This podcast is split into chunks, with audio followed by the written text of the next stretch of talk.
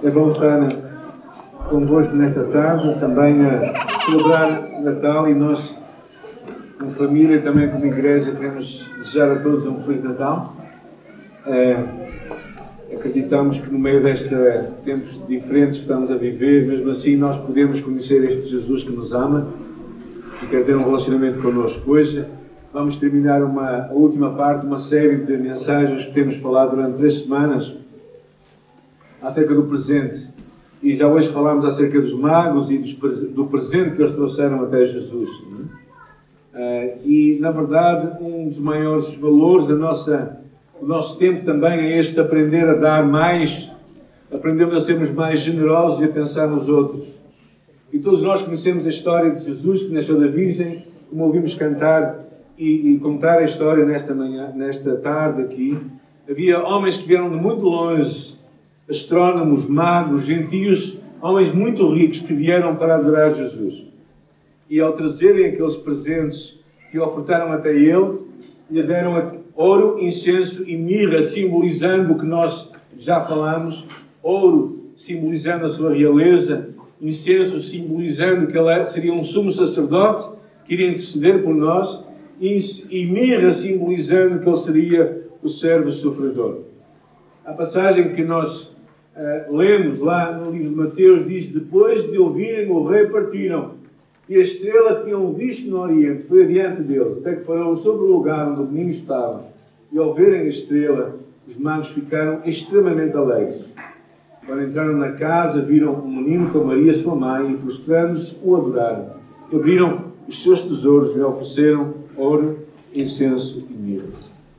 O que é que eles fazem quando vem um menino? Eles se ajoelham e adoram. Abriram aqueles tesouros, mas mais do que tudo, eles adoram Jesus. Verdadeiramente adoram este Jesus que tinham procurado de muito longe.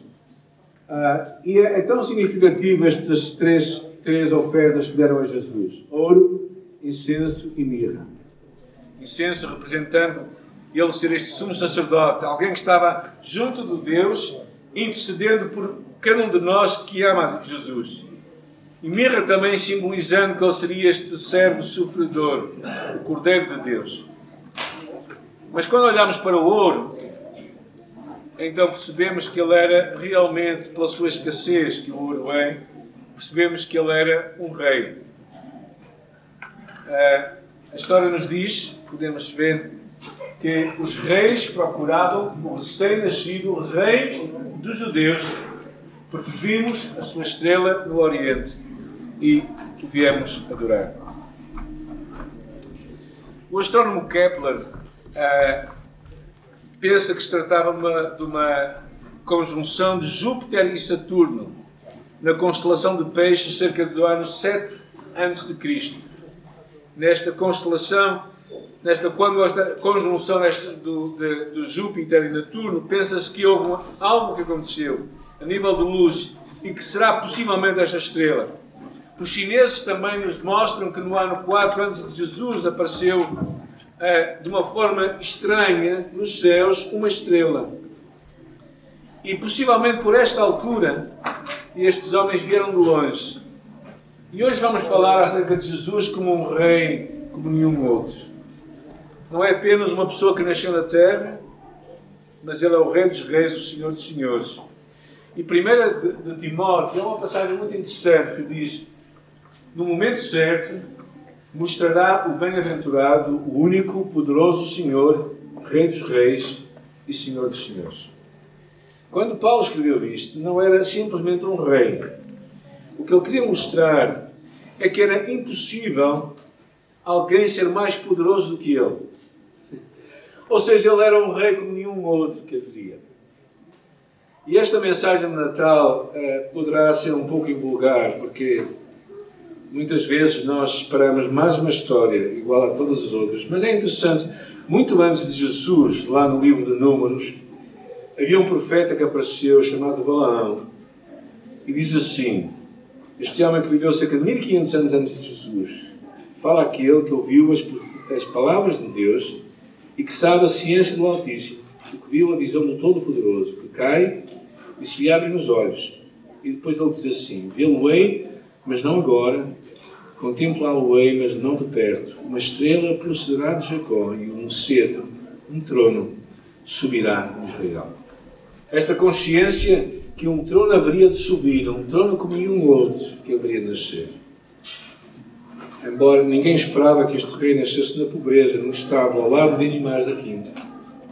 Ninguém previu que o Salvador, o Messias, fosse filho de um carpinteiro, nascido em Nazaré, porque Natanael até diz: poderá alguma coisa boa vir de Nazaré. Ninguém previu que o Rei da Glória, o Filho de Deus, iria ser amigo de prostitutas, tocaria leprosos, amaria aqueles que os religiosos rejeitavam. Ninguém imaginaria um rei que escolhesse pescadores sem instrução e cobradores de impostos e desordeiros rebeldes para serem os seus próprios discípulos. Ninguém imaginaria que um rei perdoaria uma mulher apanhada em flagrante adultério quando a lei dizia que ela devia ser apedrejada. E mesmo assim ela enfrentaria a hipocrisia dos fariseus uma e outra vez. Derrubaria mesas quando as pessoas usassem indevidamente o templo que era dele. Ninguém imaginaria um rei que iria entrar em Jerusalém em cima de um burro, de todas as criaturas a mais humilde, e que aqueles que iriam aplaudir a sua chegada seriam os marginalizados, os ignorados e mesmo os imorais. Ninguém esperava que o rei fosse julgado pelos crimes que não cometeu. Ninguém imaginava que o rei inocente seria espancado, açoitado, despido, para ser pendurado num instrumento de tortura, conhecido como uma cruz, morrendo uma morte que um criminoso merecia morrer. Ninguém jamais imaginaria que este rei, o Criador, fosse pendurado na cruz, com a criação, o povo escarnecer dele, cuspir nele. E quando este rei sofria, olharia para o céu e pediria misericórdia para aqueles que estavam a torturá-lo quando ele disse: Pai, perdoa-os porque eles não sabem o que estão a fazer. Ofereceram uma bebida para aliviar a sua dor, mas ele rejeitou, enfrentando a agonia total do pecado do homem. E declarou: Está terminado. Fiz o que o Pai mandou. Nas tuas mãos entrego o meu espírito. Ninguém jamais esperava que o rei, ao dar o seu último suspiro, que o céu ficaria escuro, a terra tremeria, e o mundo perderia a esperança ao enterrar um rei morto numa sepultura verdadeiramente emprestada. Ninguém jamais esperou que três dias mais tarde algumas mulheres fossem verificar o túmulo, que a pedra seria retirada e o corpo não estaria lá mais. E este rei ressuscitou dos mortos e sentou-se à destra do Deus Todo-Poderoso. Este é um rei como nenhum outro este é um rei como nenhum outro.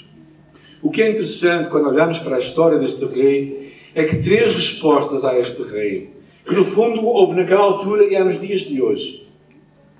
Curiosamente, dois, dois mil anos depois, nós estamos aqui neste lugar, dois mil anos e uns tostões depois de Cristo, estamos aqui neste lugar para encontrar este mesmo rei, talvez tendo, eu acredito, as mesmas respostas. A primeira delas simbolizada por Herodes este rei que, que sentiu que Jesus seria alguém que iria, iria competir com ele.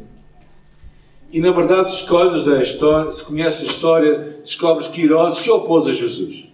Ele queria guardar e proteger a sua realeza. Na verdade, por isso, até decretou, teve um decreto no qual dizia que todas as crianças com menos de dois anos fossem mortas porque ele não poderia haver nenhum rei que ameaçasse o seu reino. Eu quero que penses em ti e em mim. Não, é? não sei uh, quem diz bem, mas eu não preciso da religião para nada. Eu não preciso de, deste tipo de rei. Eu não preciso que ninguém governe a minha vida. E se opõe de uma forma aberta a Jesus. A segunda resposta que podemos dar a Jesus é, é mais comum, se calhar é desprezo e indiferença, fazer de conta que foi simplesmente uma história como todas as outras. E verdadeiramente não queremos saber. E isto é muito simbolizado pelos líderes religiosos daquela altura, que deviam ser os primeiros a conhecer Jesus, mas que foram aparentemente desprezaram Jesus e demarcaram-se dele de uma forma clara. O que é tão bizarro é que aqueles líderes religiosos que sabiam que Jesus haveria de nascer ali em Belém foram esses mesmos que não quiseram saber de Jesus. Estavam simplesmente a, a 6 quilómetros de onde Jesus nasceu. Mas não se importaram, não quiseram saber. Sabiam a Bíblia, mas não conheciam Jesus. E talvez tu conheças muita gente assim também, que sabe coisas acerca de Deus, mas verdadeiramente isso é coisa para mais tarde na vida, ou só para alguns. E a reação destes homens tipifica tanta gente que é comum nos dias de hoje, que sabe a história, conhece que Jesus viveu, mas o que é que isto tem a ver comigo, afinal? E a terceira resposta, muito interessante, é destes homens que vieram tão longe, que vieram adorar e reconhecer o Rei. A resposta final mostra reverência, honra a Deus do céu, que tornou um de nós na pessoa de Jesus. E eles disseram: Não se trata de mim, do meu trono, dos meus desejos. Tudo que é a mim se curva diante deste Rei. Aqueles homens bem vestidos, de tão longe, com tanta riqueza e sabedoria, se curvam diante do Rei e o adoram. E percebem que a sua história mudou naquele dia.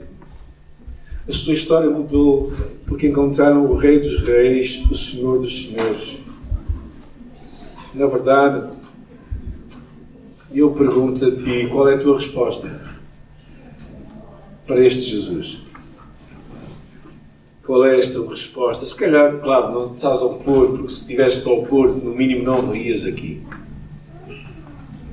Mas penso que alguns de nós continuam com aquela resposta daqueles líderes religiosos, sabemos a história, mas verdadeiramente cá dentro não, não faz muita diferença. Mas será que, como estes homens que conheceram Jesus, tu és capaz de o adorar? Curvar-te e adorá-lo? Jesus é um rei invulgar. Ninguém esperava um rei assim. Eu oro para que tu, nesta tarde, possas conhecê-lo, possas verdadeiramente conhecê-lo. Não como um juiz que está longe, distante, afastado de nós, zangado, que fica à espera para que tu cometas erros para poder vir acima de ti e julgar-te, mas verdadeiramente como alguém que te ama, a ponto de deixar o que tinha de mais grandioso no céu para vir à terra e tornar-se semelhante a ti e a mim, ser um de nós. Eu te quero convidar nesta tarde a pensar quem é este rei. Quem é este rei? Quem é o meu rei? O meu rei, segundo a Escritura, é o rei da glória, é o rei da justiça, é o rei do tempo, é o rei de todos os reis. Jesus é o rei que cura os doentes, é o rei que dá vista aos cegos, que faz os surdos ouvir, que fortalece os fracos, que liberta os cativos, que restaura aqueles que estão quebrantados e magoados. Este é o meu rei. Ele é um abrigo nos tempos de dificuldades, ele é uma luz quando o mundo está em trevas.